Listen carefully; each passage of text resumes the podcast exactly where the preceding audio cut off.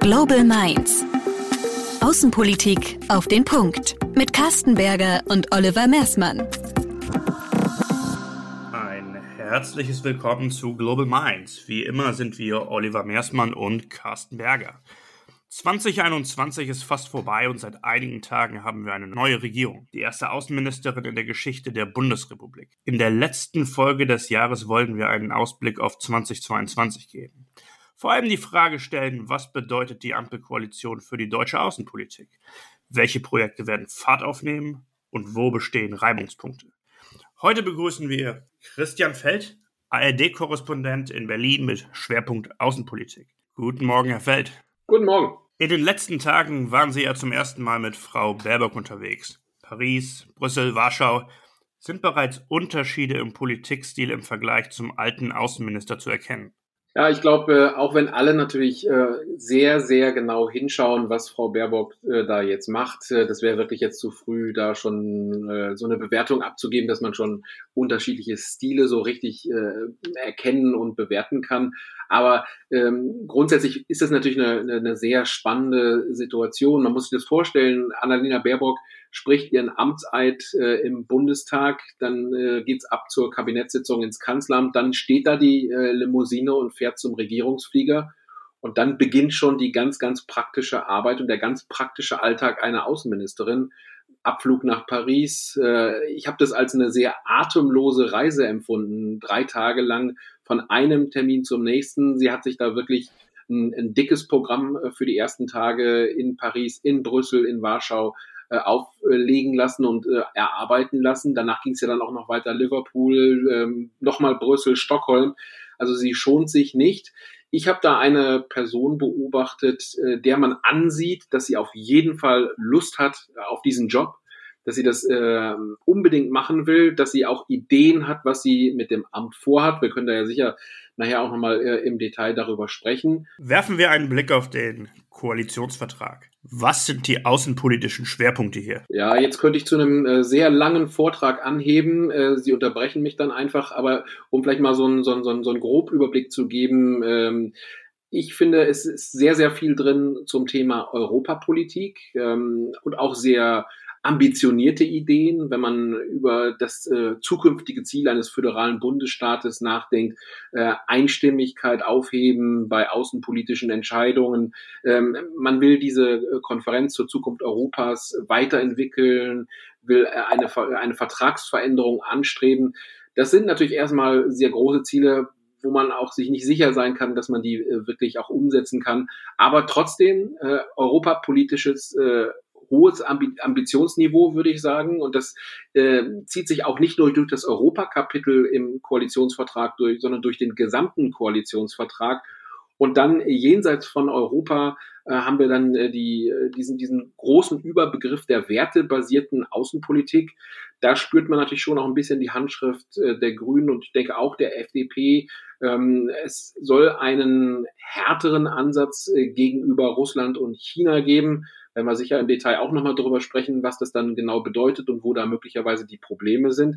Aber ähm, man hat sich da in den Punkten wirklich sehr, sehr viel vorgenommen und ich bin sehr gespannt, wie das dann in der äh, Regierungspraxis hinterher aussieht. Sind denn große Veränderungen in der Außenpolitik absehbar? Sie haben jetzt gerade schon das Stichwort China und Russland aufgeworfen. Ich kenne aus meiner Familie das Sprichwort, das muss man dann mal getragen sehen. Und ich bin mir sehr sicher, dass das auch für äh, die zukünftige äh, oder jetzige deutsche Außenpolitik dann gelten wird.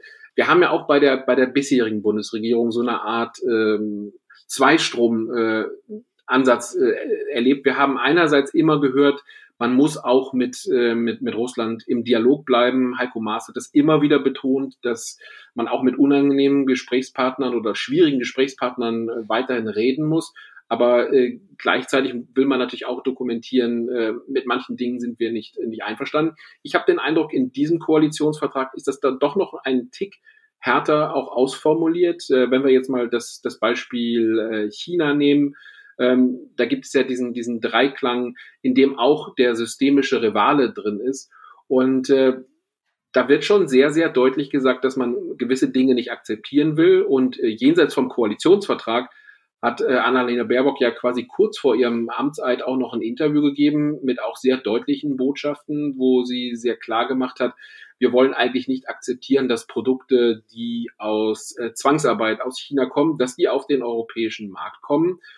Da darf man natürlich nun wirklich sehr, sehr gespannt sein, wie das in der Praxis am Ende dann aussieht. Ähm, da ist immer, schwingt immer auch der Wunsch mit, da keine rein deutsche äh, Lösung zu finden, sondern dass möglichst das alles europäisch stattfindet. Aber ob man es dann wirklich hinbekommt, die äh, gesamte EU hinter sich zu bringen, um äh, klarzumachen, wir wollen nicht akzeptieren, dass, dass diese Produkte auf den europäischen Binnenmarkt kommen, nicht ganz klar. Und da äh, wird man ja allein schon auch einen, einen, einen Gleichschritt innerhalb der Bundesregierung finden, denn äh, China ist ein wichtiger Handelspartner. Kriegt man es dann hin, ähm, gewisse Produkte vom, vom Markt zu bannen? Bin ich gespannt. Russland, ähm, zweites Thema, äh, wo wir, wo wir sehr, sehr starke Spannungen erleben. Und da muss man gar nicht nicht nur auf die aktuelle Situation äh, in und um die Ukraine schauen, diese, diese Truppenzusammenballungen. Äh, ähm, wir haben ja in Anführungszeichen möchte ich es so nennen, Altlasten, wo wir, wo wir den Tiergartenmord haben, hatten wir jetzt gerade das, das Urteil bekommen, zwei ähm, äh, Mitarbeiter der russischen Botschaft als äh, äh, unerwünschte Personen deklariert. Das wird auch wieder Folgen haben. Der Bundestagshack. Also da ist wirklich, wirklich viel ähm, Spielfläche, wo, wo, wo sich zeigen wird, wie diese wertebasierte Außenpolitik dann äh, ganz konkret am Ende aussehen wird. Im Stichwort Gleichschritt der Bundesregierung. Sie haben die neue Außenministerin in den letzten Tagen erlebt. Wie haben Sie das denn wahrgenommen aus Ihrem Umfeld, dass äh, Scholz gleich angekündigt hat, dass gewisse Punkte dann doch Chefsache seien, ähm, beispielsweise eben das Thema China? Ja, das war ja eine, äh, schon eine sehr spezielle Situation. Auch da war der Amtseid weder vom Bundeskanzler noch äh, der, der Ministerin gesprochen. Da hat ja Fraktionsvorsitzende Mützenich äh, diese Äußerung im Deutschlandfunk getätigt, dass ja die aus, deutsche Außenpolitik äh, insbesondere aus dem Kanzleramt äh, gemacht und gesteuert würde. Es gab natürlich gleich eine heftige Gegenreaktion von Omid Nuripur von den Grünen, der, der gesagt hat, das ist doch wieder diese alte Koch-Kellner-Logik. Äh, da wird man erinnert an die rot-grüne Koalition von 98. Ähm, Koch-Kellner, das war so ein bisschen die Gerhard Schröder-Rhetorik. Ähm, das war so ein kleines Scharmützel, was äh, nach meinem Gefühl auch komplett unnötig war. Und ich glaube auch, ähm, dass äh, Herr, Herr Mützenich das so im Nachhinein nicht nochmal machen würde. Ähm, es ist natürlich einfach so, dass äh, nicht nur in der Europapolitik, sondern auch in der Außenpolitik, wenn man auf die äh, 16 Jahre Angela Merkel schaut, dass da das Kanzleramt äh, eine große, eine dominierende Rolle hat, äh, dass da die letzten großen Entscheidungen da getroffen werden.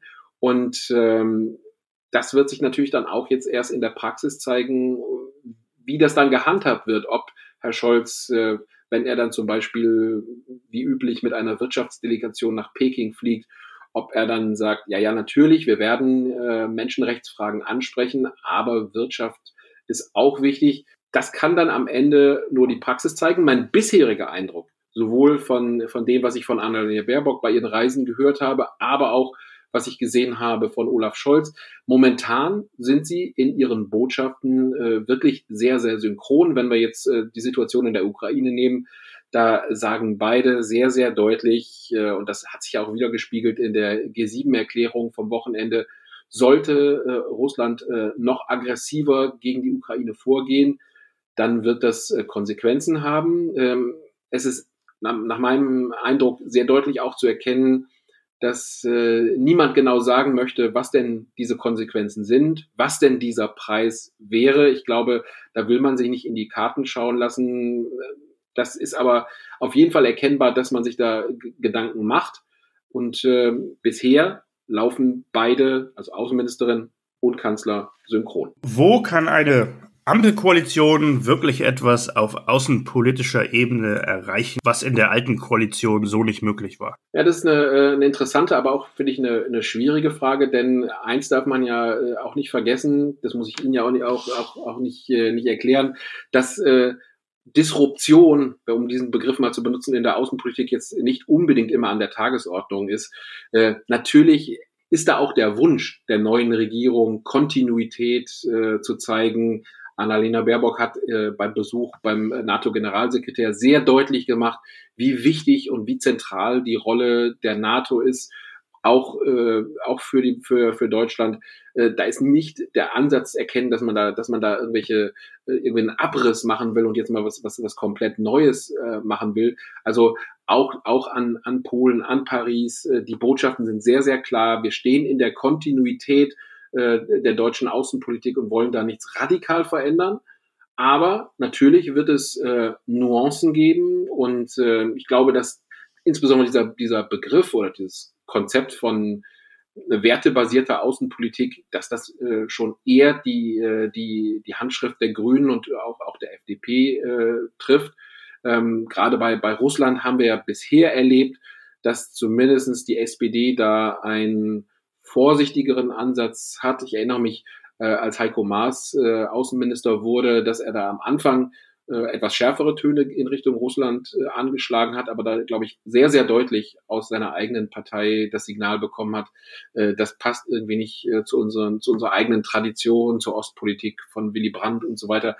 Also ich, ich, ich glaube, ähm, das wird sich dann einfach noch, noch, noch ausspielen müssen, ähm, wie, wenn es konkret wird, wenn konkrete Entscheidungen getroffen werden müssen äh, in, in Richtung Russland, wie dann das Zusammenspiel ist und ob sich da dann eher, ich sag mal, der Citrus-Teil der Ampelkoalition äh, durchsetzen kann oder vielleicht doch eher die SPD.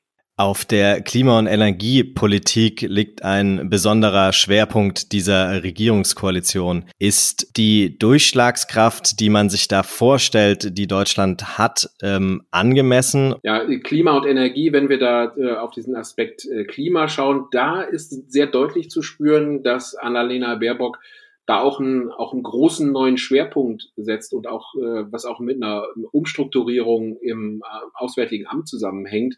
Also sie hat ja sehr, sehr deutlich gemacht, äh, dass sie Klima-Außenpolitik zum Schwerpunkt machen will. Sie wird dann in Zukunft auch die Verhandlungsführerin sein bei Klimakonferenzen.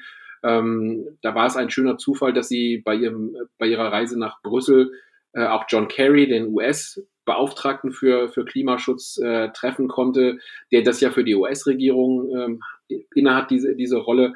Ähm, das ist sehr deutlich und es ist ja auch eine, äh, eine Chance, sich innerhalb dieser Regierung da ein kleines bisschen abzusetzen und ein bisschen zu zeigen, ich will jetzt nicht sagen, das ist jetzt hier mein Vorgarten, dass es natürlich ein gemeinsames Anliegen der Bundesregierung ist, aber zumindest ein, eine Bühne, wo sie sich präsentieren kann. Also das wäre für mich äh, der, der Klimabereich.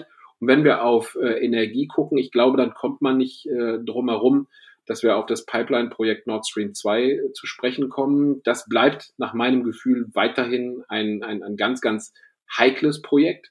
Und ähm, da haben wir ja im Koalitionsvertrag auch wirklich nur eine, eine, eine kleine Referenz. Äh, da wird verwiesen auf das europäische Energierecht.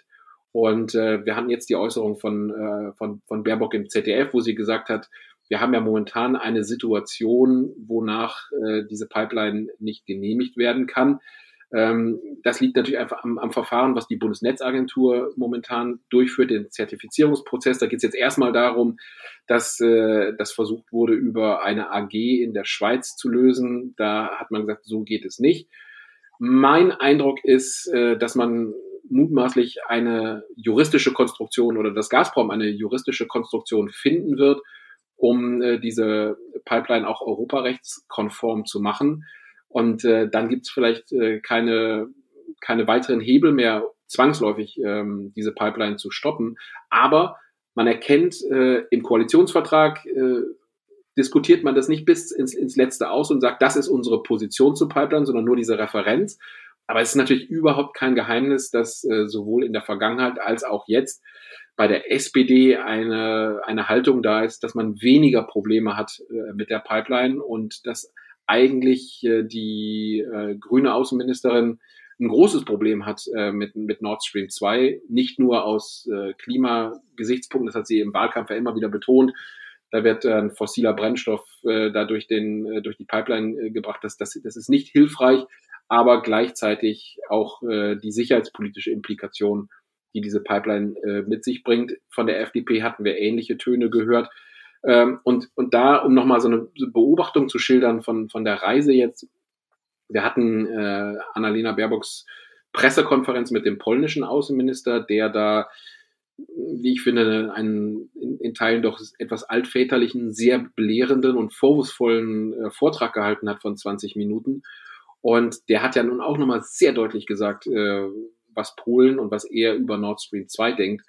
Und äh, ich bin mir sehr sicher, dass die Wahlkämpferin Annalena Baerbock ihm äh, vor ein paar Monaten sofort zugestimmt hätte. Aber jetzt steht sie da als Außenministerin, ist jetzt erstmal nicht drauf eingegangen und kann dann am Ende immer nur auf, äh, auf, das, äh, auf das europäische Energierecht äh, zurückgreifen. Ähm, ich erinnere mich, dass, dass zum Beispiel Wolfgang Ischinger von der Münchner Sicherheitskonferenz schon, schon ständig immer wieder gesagt hat, man muss Energie, Außenpolitik auch äh, in die Außenpolitik reinrechnen. Das sind total wichtige Fragen. Und äh, ich bin gespannt, äh, wie die Regierungskoalition dann konkret damit umgeht, wenn sich, ich sag mal, die Spannungen äh, zwischen der EU und Russland nochmal verschärfen, ob man dann doch noch versuchen muss, an diese Pipeline ranzugehen. Nord Stream 2 ist ja schon der perfekte Übergang zur nächsten Frage. Und zwar, in einer solchen Koalition wird es ganz sicherlich auch außenpolitische Reibungspunkte geben. Bei, welche, bei welchen Themen kann man jetzt schon absehen, dass es zum Konflikt kommen wird? In der Tat ist, äh, sind da, sind da die, die Linien bei, bei Nord Stream 2 äh, vorgezeichnet, wo es unter der Decke des Koalitionsvertrages äh, unterschiedliche Haltungen gibt. Äh, manche Sachen, die, sagen wir mal, bis zur Verhandlung des Koalitionsvertrages auch zu einem Konflikt äh, hätten werden können, scheinen mir jetzt erstmal ähm, abgeräumt zu sein. Da ist die, die Frage äh, nukleare Teilhabe, dann haben wir die Frage von bewaffneten Drohnen. Das war ja für die SPD sehr, sehr lange äh, ein ganz, ganz schwieriges Thema. Das hat man rausgezögert und hat, hat man sich nun auch, auch relativ viel Kritik eingefangen bei der SPD, äh, wo es hieß, das kann doch nicht sein, dass, dass wir diese Entscheidung nicht dann jetzt endlich mal treffen. Äh, die Grünen haben dann irgendwann auch für sich eine, eine Position ähm, festgelegt und gesagt, wir sind nicht kategorisch gegen die Bewaffnung von Drohnen, aber es muss halt gewisse äh, Kriterien geben. Äh, ich glaube, da werden wir äh, per se noch keinen schnellen Konflikt erleben. Ich glaube, es ist wirklich die ganz konkrete Situation, äh, wenn es gilt zu entscheiden, wie gehen wir jenseits dieser ähm, gut gemeinten und, und wohlklingenden Worte von, ähm, von europäischer äh, wertebasierter, deutscher wertebasierter Außenpolitik, wenn es dann um konkrete Fragen geht. Dann gibt es äh, nach meinem Gefühl im Koalitionsvertrag natürlich auch ein paar Punkte, wenn wir eher auf ähm, die europäische Finanzpolitik schauen, äh, den Stabilitäts- und Wachstumspakt. Da steht jetzt einerseits drin, der Pakt hat seine Flexibilität äh, bewiesen in der Vergangenheit. Ähm, dann steht auch da drin, er soll weiterentwickelt werden. Das ist ja auch ein, ein, ein Anliegen der EU-Kommission. Aber in letzter Konsequenz heißt es natürlich dann die, die Frage, was bedeutet das, was macht man damit möglich? Und da gibt's ja nun auch innerhalb der EU, und äh, Olaf Scholz hat das als Finanzminister natürlich äh, sehr hautnah äh, über eine lange Strecke auch, auch, auch erleben dürfen, ähm, gibt es ja in Europa nun auch, auch sehr unterschiedliche Ansätze. Wir haben dann die, äh, die Staaten wie die Niederlande, die äh, da ein, für eine sehr restriktive äh, Linie sprechen und manche Staaten eher im Süden Europas, die sich durchaus vorstellen können, dass man die Schuldenregeln nicht ganz so strikt äh, formuliert. Und äh, da brauchen wir, wir haben ja bisher ja auch sehr viel über die SPD und die Grünen gesprochen, aber wir dürfen da nicht vergessen, wir haben jetzt einen Finanzminister äh, bei der, von der FDP. Und der äh, wird ja dann auch da sich, sich in irgendeiner Form präsentieren können. Bisher habe ich von ihm die Aussage äh, vernommen, dass er sagt, wir werden in einer Art äh, Mittlerrolle sein, also zwischen diesen beiden Polen, die ich eben beschrieben habe. Aber was bedeutet das dann konkret, wenn äh, über den Stabilitäts- und Wachstumspakt konkret gesprochen wird? Wenn man überlegt, äh, ob das gemeinsame Schulden machen, wie äh, jetzt mit, mit äh, dem Wiederaufbaufonds, äh, ja, im Koalitionsvertrag steht drin, das war eine einmalige Sache, aber vielleicht kommt ja dann doch nochmal eine Diskussion, ob das der Einstieg äh, in, eine, in ein weiteres Modell sein könnte. Äh, da werden wir dann hören, was äh, die FDP sagt und wie sich die FDP dann gegen äh, zum Beispiel den Kanzler von der F SPD dann durchsetzen kann. Das Stichwort Verteidigungspolitik ist jetzt gerade schon gefallen. Alle der drei Parteien wollen mehr echte europäische Außenpolitik, darin besteht Einigkeit. Damit eine gemeinsame europäische Außenpolitik an globalem Einfluss gewinnen kann, braucht es aber auch gewisse gemeinsame europäische Verteidigungskooperation. Ist das vielleicht ein Thema, was die Ampel ohne Beteiligung der CDU gerade viel besser voranbringen kann? Ich habe vernommen, dass auch bei den Grünen, auch bei Annalena Baerbock äh, sehr klar gesagt wurde, äh, wir begrüßen das dass, äh, dass auch zum Beispiel Rüstungsprojekte, dass das äh, Militärausgaben, dass das besser genutzt wird, dass das äh, mehr Hand in Hand geht. Also äh, die Zeiten, wo, wo man eine, eine sehr klare ablehnende Haltung gegenüber jeglicher militärischer äh, Beteiligung äh, hören konnte von Seiten der Grünen, die sind ja nun auch, auch lange vorbei. Da ist man ja auch äh, sehr viel mehr in der, in der Realpolitik auch angekommen. Und äh, natürlich ist diese Betonung äh, darauf, dass wir das, dass, dass das möglichst äh, gut verzahnt werden sollen, also europäische Projekte. Es ist im Koalitionsvertrag nicht von der europäischen Armee äh, die Rede, sondern es ist nach wie vor der Gedanke, dass da äh, nationale Armeen möglichst gut zusammenarbeiten. Und äh, dann der nächste wichtige Punkt ist natürlich, und da sehe ich ein gewisses äh, Konfliktpotenzial, wenn es um Rüstungsprojekte und um Rüstungsexporte geht. Denn äh, da ist im Koalitionsvertrag zu lesen, dass die ähm, Rüstungs- oder Waffenexportpolitik restriktiver gehandhabt werden soll als bisher. Auch da äh, werden wir sehen, was das in der, in der Realität bedeutet. Aber äh, wenn wir diese beiden Aspekte jetzt kombinieren, also europäisch zusammenarbeiten, aber gleichzeitig eine restriktivere Rüstungsexportpolitik, dann sind wir natürlich sehr schnell bei gemeinsamen europäischen Rüstungsprojekten wie dem, äh, dem Luftkampfsystem FCAS, was ja ähm, mit äh, primär mit, mit, mit Frankreich gemeinsam entwickelt wird. Und da sind wir natürlich auch sehr schnell im Unterholz von ähm, Waffenexportregeln, denn in Frankreich äh, wird das nun anders äh, gesehen und äh, da will man sich, glaube ich, nicht so leicht vorschreiben lassen, dass äh, wenn man jetzt dieses FCAS-System entwickelt hat, dass man das dann hinterher nicht auch noch breit auf der Welt verkaufen kann. Äh, wir hatten ja so, so, eine ähnliche Diskussion auch schon mal, als der Aachener Vertrag ähm, zwischen Deutschland und Frankreich ähm, untersch unterschrieben wurde. Ähm, da hatten wir schon Diskussionen. Kann es sein, dass ein großes äh, multi-europäisch nationales Rüstungsprojekt nicht exportiert werden darf, weil da eine deutsche Schraube verbaut ist? Etwas, von, etwas überspitzt von mir jetzt gesagt.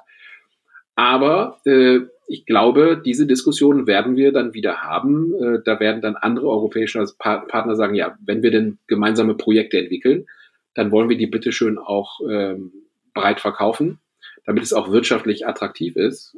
Und da bin ich dann gespannt, wie das zusammengeht mit der restriktiveren äh, Rüstungsexportpolitik, so wie sie im Koalitionsvertrag beschrieben ist. Kommen wir noch ein letztes Mal zu der Person Annalena Baerbock. Sie haben eingangs gesagt, sie hat etwas vor mit dem Amt. Sie hat eine gewisse Vorstellung von dem Amt, wie sie dieses Amt ausüben möchte. Was äh, sind denn da Ihre Eindrücke, was sie für ein Ziel hat? Also äh, ich bin mir sehr, sehr sicher, dass äh, diese Punkte ähm, äh, Wertebasierung der Außenpolitik dass das für sie eine sehr große Leitlinie ist und äh, da wird ja auch ihre eigene Partei äh, äh, auch sehr genau draufschauen, was, was denn äh, die grüne Außenministerin da macht. Die hat da jetzt nicht, nicht per se carte blanche. Ähm, da wird schon die Partei äh, sehr genau hinschauen. Mein Eindruck ist, ähm, und wenn ich jetzt während dieser Reise eine Strichliste gemacht hätte, immer wenn das Wort gemeinsam fällt oder europäische Lösung, dann wäre das ein ganz schön dickes Buch geworden. Und das ist ja per se auch nicht, nichts, nichts Schlechtes, äh, wenn man, wenn man Dinge gemeinsam angehen will. Aber das kann die Dinge natürlich auch äh, teilweise komplizierter machen, denn wir haben ja, da muss man ja nur auf das, das, das Beispiel äh, Migrationspolitik ähm, in, in Europa schauen, wie schwierig ist es da, gemeinsame Lösungen zu finden. Das ist ja ein Prozess, der seit Jahren andauert und ich sehe immer noch keine, keine Lösung. Ähm, da wird man dann sehen, äh, wie lange das gut geht, wenn man, wenn man sagt, unser primäres Ziel ist, äh, nicht irgendwie in einer kleinen Gruppe voranzugehen, sondern ähm, eine europäische Lösung zu finden. Nehmen wir jetzt mal zum Beispiel äh, das äh, Thema diplomatischer Boykott der Olympischen Spiele in China. Da äh, war ja auch sehr deutlich zu erkennen, Annalena Baerbock, ich hatte es ja angesprochen, hatte in einem Interview vorher da auch nochmal gesagt, da müssen wir sehr genau hinschauen.